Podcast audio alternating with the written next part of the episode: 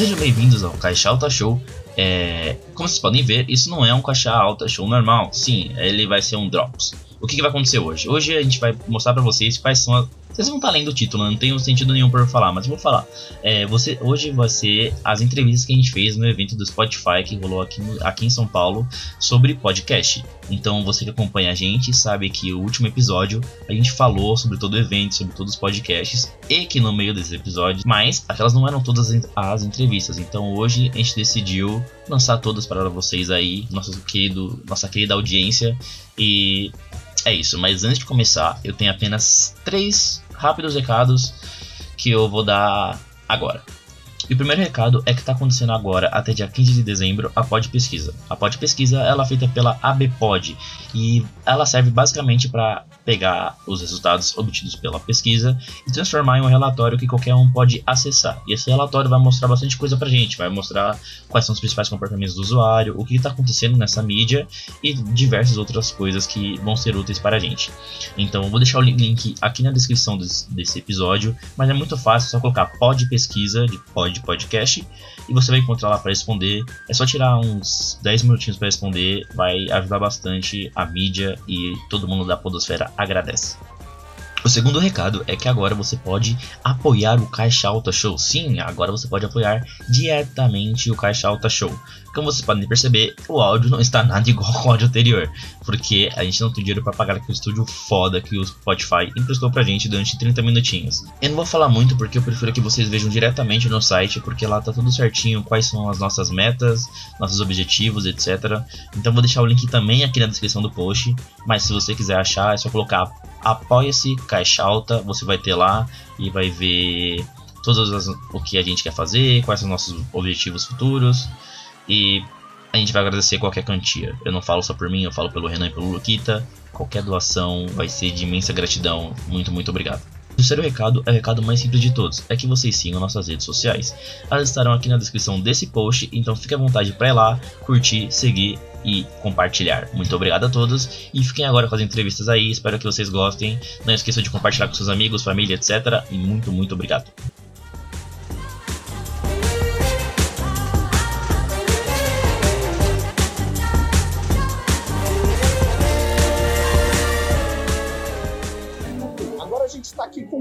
Grandíssimo Cauê Moura, que é muito antigo na cena. E Cauê, eu queria muito te perguntar o seguinte: você já é antigo no YouTube, isso não é novidade, né?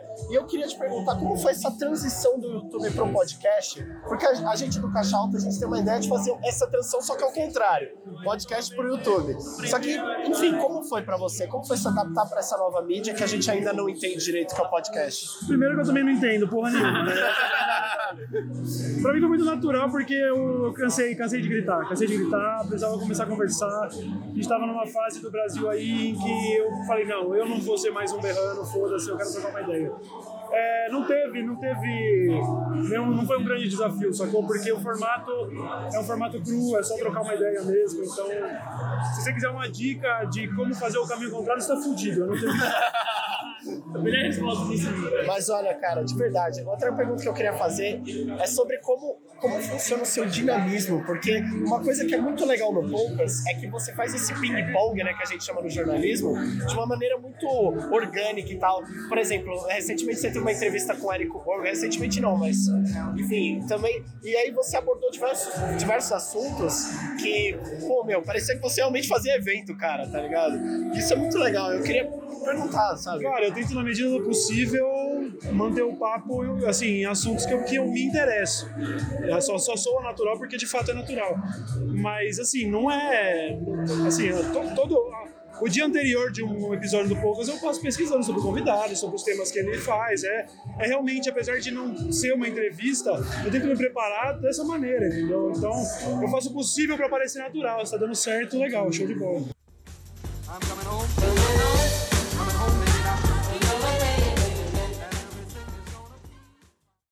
Pessoal, agora com muito orgulho eu queria dizer que a gente está com o Fico Edu aqui, do Diva Depressão, do Filhas da Gravidade de Taubaté. E eu queria perguntar para vocês o seguinte: é, a gente sabe que para o, o, podcast não se tornar algo muito maçante, você tem que sair do nicho.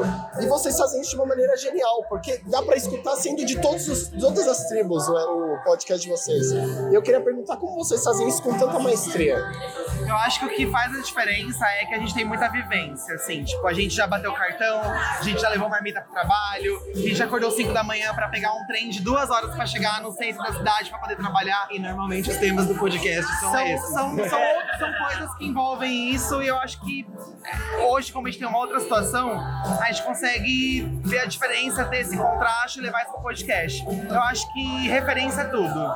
E querendo ou não, referência a gente tem, sabe? Então eu acho que o que faz diferença é que a gente tem referência. Sim, eu acho que qualquer pessoa que, sei lá, acho que a maioria dos brasileiros viveu o que a gente viveu. Então acho que todo mundo se identifica, independente de sexualidade, independente de onde a pessoa mora. Então acho que as pessoas, é, no fundo, elas querem amigos e gente, elas se sentem nossas amigas ali. A gente tá todo mundo batendo um papo, as pessoas se divertem, gostam e passam pros amigos, que passam pros outros amigos. E eu acho que isso acaba fazendo a gente acontecer.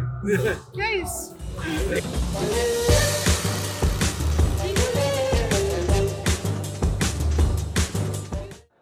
Agora a gente está com o incrível Jovem Nerd e eu queria perguntar como você faz para se conectar tão bem com o público? Porque o Nerdcast é muito antigo, mas ele é muito amado e a gente também queria entender como isso acontece, como você consegue trazer o público para sua conversa e trazer sua conversa para o público. De jeito tão incrível que o Jovem Nerd ah, faz. Cara, tudo é prática. Escuta lá o primeiro Nerdcast, é uma porcaria, cara. É horrível, não saber me comunicar nada, entendeu? É tipo, você vai aprendendo com a prática mesmo. É, assim, quanto mais horas você bota em cima do trabalho, mais você vai entendendo os detalhes, o que é mais legal, etc. Tipo, a nossa própria atitude, da forma como a gente falava no início mudou. É, a, a, imposição da voz, é, é, assim, tudo, né? Tudo que, tudo que isso é muito subjetivo, né? A forma de se comunicar, mas é, tudo é aperfeiçoamento. A gente não sabe nem, você não sabe nem explicar como é que você aperfeiçoa certas coisas. Por exemplo, o próprio formato que a gente foi descobrindo do Nerdcast, de dividir o, a, o papo em, mais ou menos de 20 em 20 minutos com um bloco de músicas né, separando e além dentro desse bloco de músicas você colocar umas que a gente chama de vírgulas sonoras para dividir o papo dentro tipo assim foram estruturas que a gente foi é, entendendo aos pouquinhos, se você for ouvir nos Nerdcasts desde o início, você vai ver que a gente foi incorporando essas coisas aos pouquinhos para tentar fazer o papo ser mais dinâmico, para tentar, é, por exemplo, quando a gente muda de bloco, a gente está, na verdade, cortando um pouco a fala, porque se você falar durante, sei lá, 15, 20 minutos sem parar, a pessoa tende a perder o foco do que está falando. Então você cria uma, uma mudança de identidade sonora para que a pessoa, tipo assim, não que acorde, mas que você, você não deixa ela num, num estádio hipnótico de de estar tá só ouvindo e acaba sendo uma coisa mecânica e virar paisagem, entre aspas, né? E acaba sendo dinâmico, né? E aí, então, isso são macetes que a gente foi é, adquirindo com a prática de como criar um dinamismo é, no formato e no jeito da gente falar, no jeito da gente se comunicar. Então, tipo, cara, é prática. Escuta lá o primeiro, você vai ver que é horrível. Eles não tinha jeito nenhum, parece que não vai dar em nada.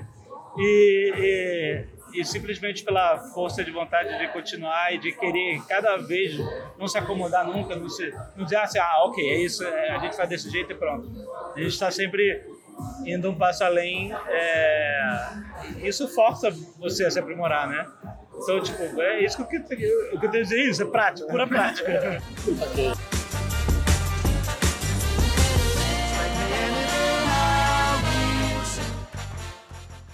Pessoal, agora a gente tá com o chefe, como ele mesmo disse, o Léo Lopes do, Radio, do Radiofobia. E eu queria perguntar para você, cara, como é que é todo esse processo de editar, de produzir, de transformar a qualidade de um podcast em um negócio surreal e principalmente como você faz para atribuir isso pro seu podcast, né?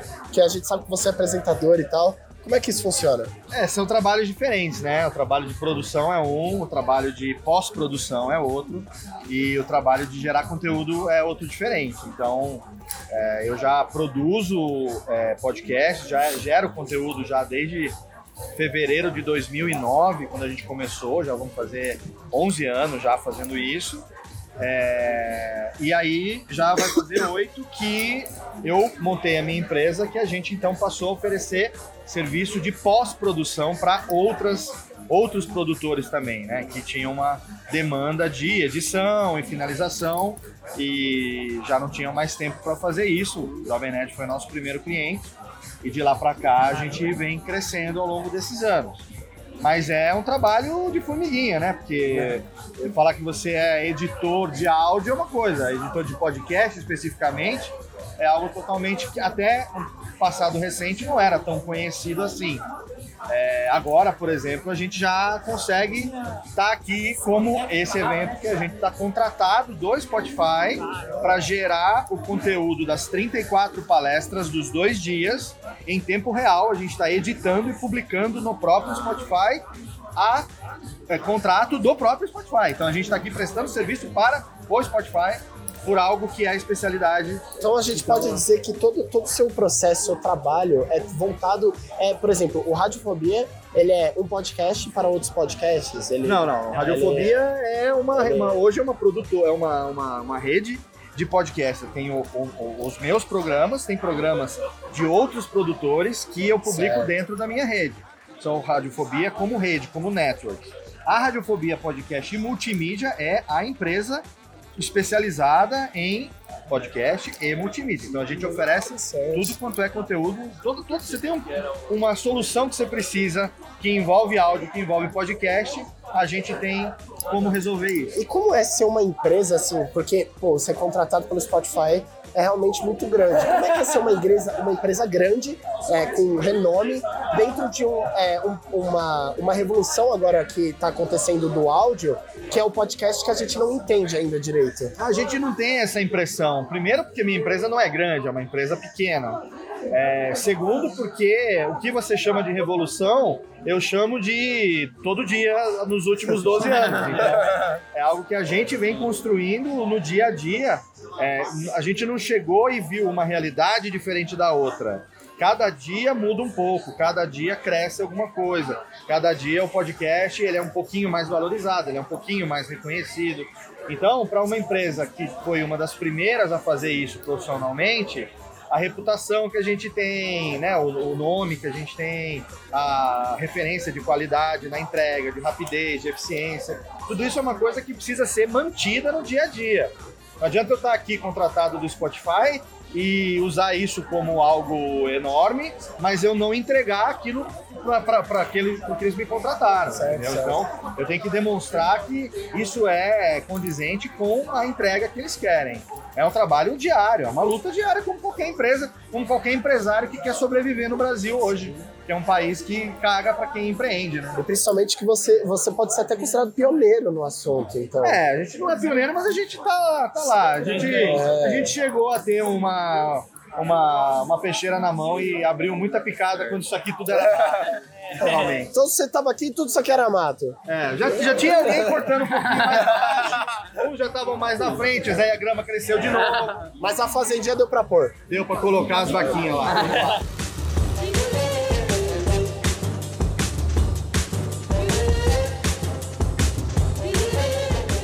Agora o papo vai ser diferente, vai ser de cinema. E melhor, melhor do que nós para falar sobre isso é ele, o PH. Ele que é do Rapadura, Rapadura Cast, no caso, que é um podcast super importante sobre um assunto. Vários, vários amigos meus cinéfilos escutam, por sinal. O pessoal realmente curte o que você, o que, curte o que você tem para falar sobre os filmes. E eu queria perguntar o seguinte: é, hoje em dia, para um, um assunto de cinema se tornar maçante, é muito fácil, porque você tem diversos outros canais fazendo sobre isso. E uma coisa que o Rapadura tem de diferencial é que não é maçante, é divertido, você faz de uma maneira descontraída. E eu queria te perguntar qual é a sua dica para isso? Qual é a dica para para que, que não seja maçante? Tá, é, primeiro uma correção, não que você esteja errado, mas eu não estou mais no Rapadura. Né, eu saí em julho de 2019 julho desse ano que estamos gravando, mas tudo bem, porque não foi anunciado e tudo, e é, foi é, totalmente flat. Nossa, digamos assim, foi flat, foi tranquilo. Revelações aqui, pessoal. Não, mas tranquilo. É, mas, é, obviamente, é, muitos anos lá, o que eu posso falar é... Rapadura, ele sempre nasceu com, primeiro com amizade forte, a gente já se encontrava para assistir os filmes, porque tínhamos o site, né? E tal, então a gente sempre discutia, sempre conversava e tal. E sempre teve aqueles insultos que só as amizades têm, né? Então, esses insultos da, do, do Como é que eu posso dizer? Do, do anônimo, do, da, do, do bastidor, né? A gente levou pro podcast. É de uma época que existiam poucos podcasts, então a referência era muito pouca. E a referência era de um programa que eu acho que tem até hoje, chamado Esporte em Discussão, na Jovem Pan de esporte. E eles, é, eles brigavam, discutiam, exageravam e tal. É, então, a gente quis levar esse tom e aí deu certo, né? Mas assim, é o tom certo, é o tom errado? Não, é só um tom. Você pode ser extremamente sério, extremamente cabeçudo e tal. Isso tem várias formas. Né? O, podcast que eu, o podcast que eu tô iniciando agora, Cinema em Três Atos, ele já entra com essa, com essa premissa também, assim, ó, insultos livres, por mais que a gente esteja no jornal, tô no jornal Povo, né, que é mais mais certinho e tal, porque é jornal. Então, é agora, vou, vou fazer uma transição de pergunta agora. Como é que é trabalhar num jornal, trazendo toda essa estética que você tra- do, do Rapadura, no caso, que, como você disse, é se for pra insultar, insulta mesmo, mesmo que a gente esteja num jornal. Como é que é isso? Porque basicamente é um veículo antigo e é, pode cair num engessamento, né? É, mas o povo, é, onde eu tô, é um veículo de 92 anos. Só que é um menino. Porque é um veículo muito disruptivo. Ele é o povo. O nome representa muito bem o veículo. É, as pessoas, se- lá, muitos formados em jornalismo, têm a tendência de se tornar um pouco mais, mais sério, tem um decoro, aquele negócio todo. Só que até vendo a, a palestra aqui da Renata Loprete, da, da. esqueci o nome dela, da, do Café da Manhã, do podcast e tal. Eles falaram dessa tranquilidade que tem que se ter quando você vai para uma mídia que é íntima, né? As pessoas estão te emprestando o ouvido delas para você. E aí eu, eu quando eu tô fazendo cinema em três atos, eu tento quebrar esse decoro. né? O decoro não parlamentar, o decoro jornalístico da coisa. E eu fico muito livre para isso, porque eu não sou jornalista. né? Eu não sou formado em jornalismo. Então eu me sinto livre para não ter esse decoro. Porém, é um convite que eu faço às pessoas a quebrarem, serem mais leves. A não ser que o assunto não, não, não, não peça de alguma maneira, né? Um dos podcasts lá do Povo, o podcast mais ouvido, que é o de futebol, que é o Footcast, o Fernando Graziani, que é um jornalista, é assim, ele ele quase chegou a dar um telefone de um dos participantes no ar, entendeu? Então, ele não é um dos podcasts mais ouvidos por acaso. É por, por não ter esse, esse decoro, é por não ter essa, né, essas amarras e tudo. Se for de brincar, brinca. Se não for de brincar, também não brinca. né? depende do tom. Pra, a gente tem um jogo político lá que não dá pra brincar tanto. Mas ainda assim é cearense, né? Então o cearense ele sempre dá uma brincadeirinha. O que, que a gente pode esperar do PH Santos agora, nessa nova etapa? E o que, que a gente pode esperar de cinema? Porque suas críticas são excelentes. Deveria dizer, me inspiro muito nelas, por sinal. E eu queria, eu queria entender agora o que, que a gente pode esperar disso. Tá, de. Vamos lá, PH Santos 2020, tá? 2019 já foi. 2020, cara.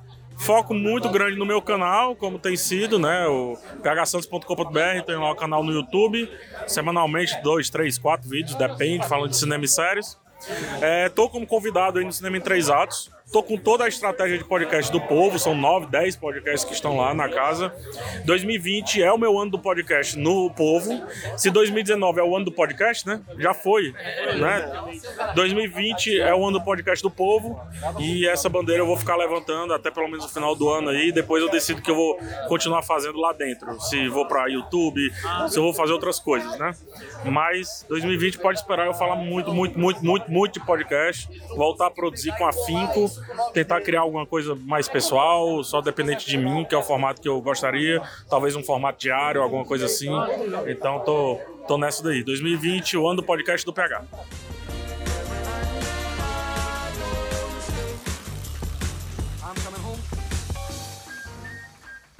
Pessoal, agora a gente tá aqui com os diferenciados do rolê, eles mesmos, pessoal do 1-2. E eu queria perguntar para todos vocês o seguinte: como é trazer um, um conceito tão delicado quanto vocês trazem para o seu podcast de uma maneira que todo mundo pode ouvir e é divertido e você acaba se envolvendo com a coisa, sabe? Queria perguntar. Primeiro vou perguntar pro William.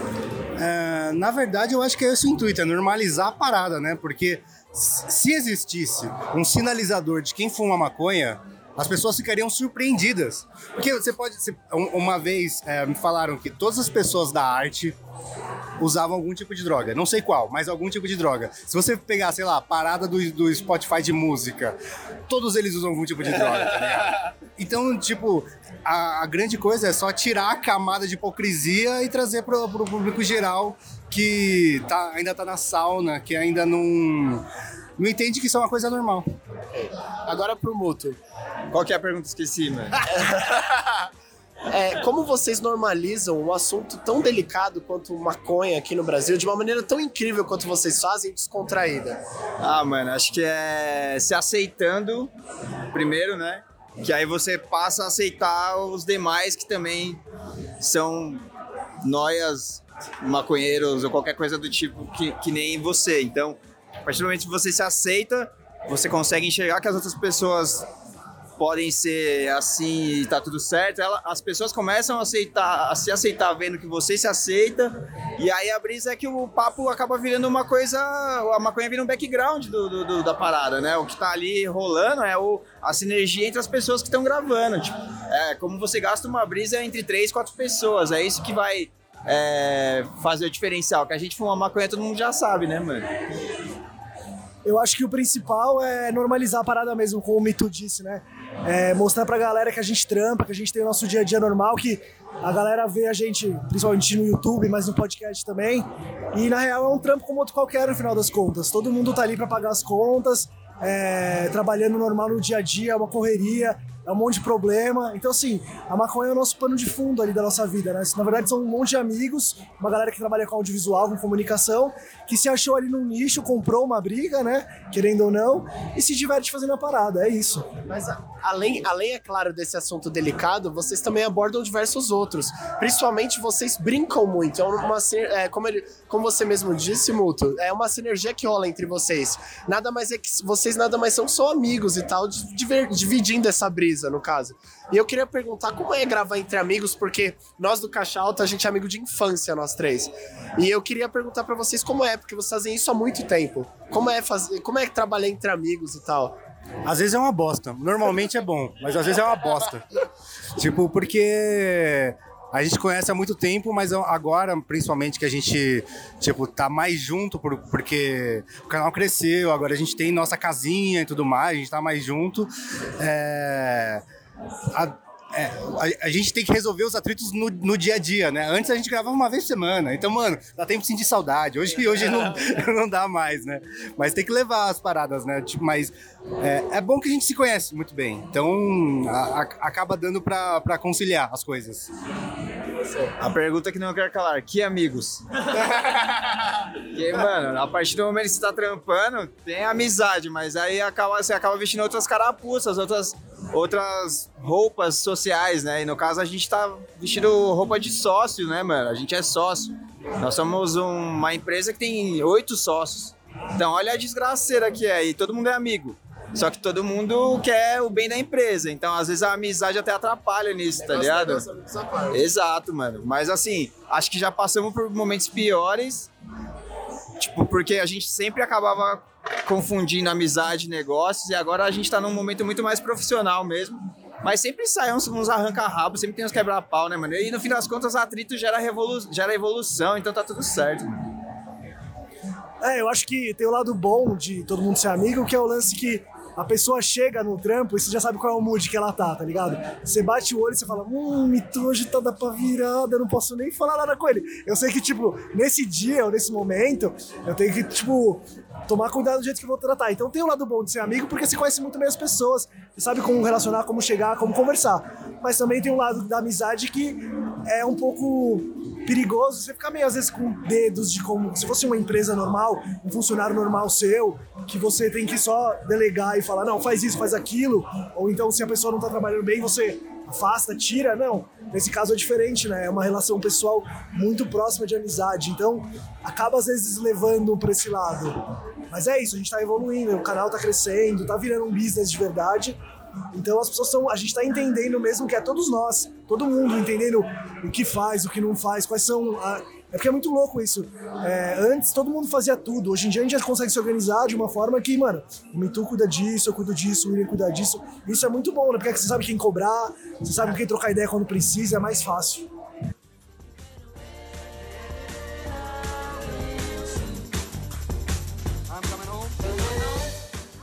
Eu queria te perguntar o simples. Uhum. O que você acha sobre essa nova leva de pessoas que está entrando no podcast hoje em dia? E principalmente, como é, é possível viver de podcast? Porque hoje em dia a gente tem. É, ainda está muito engessado esse, esses trâmites de empregos tradicionais e tal. Sim. E agora você trabalhar com comunicação cada vez está se tornando mais fácil. Uhum. E eu queria te perguntar isso. Eu acho que viver de podcast, ou de um canal do YouTube, ou de qualquer coisa relacionada a isso, é como ter uma banda a maioria vai ficar só na garagem. Você, então você não faz pelo sucesso, você faz pelo prazer de tocar com seus amigos, de fazer sua própria música, de tocar para sua própria comunidade, entendeu? Esse, esse, é esse deve ser o objetivo principal. Eventualmente, se você for muito bom, se você tiver algo diferente, se você tiver algo único a seu respeito, pode ser que você vá além disso. Então acho que eu não estou dizendo que você não deve mirar nisso, mas você deve ter em mente que não deve ser só isso.